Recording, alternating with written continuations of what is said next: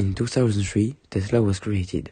In 2012, the installation of the first charging station was implemented. In 2014, the first autonomous car was created, and finally in 2012, the first, the first fully autonomous car was sold. The Tesla is a fully autonomous car.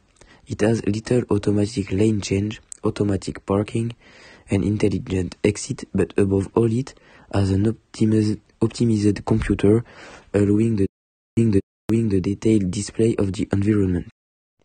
When the autopilot is activated, the signal light controller and the stop signal are identified and the car reacts until it's come to a complete stop.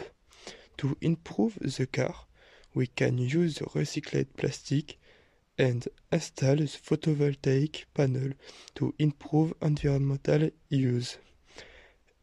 And this will increase the autonomy of the car.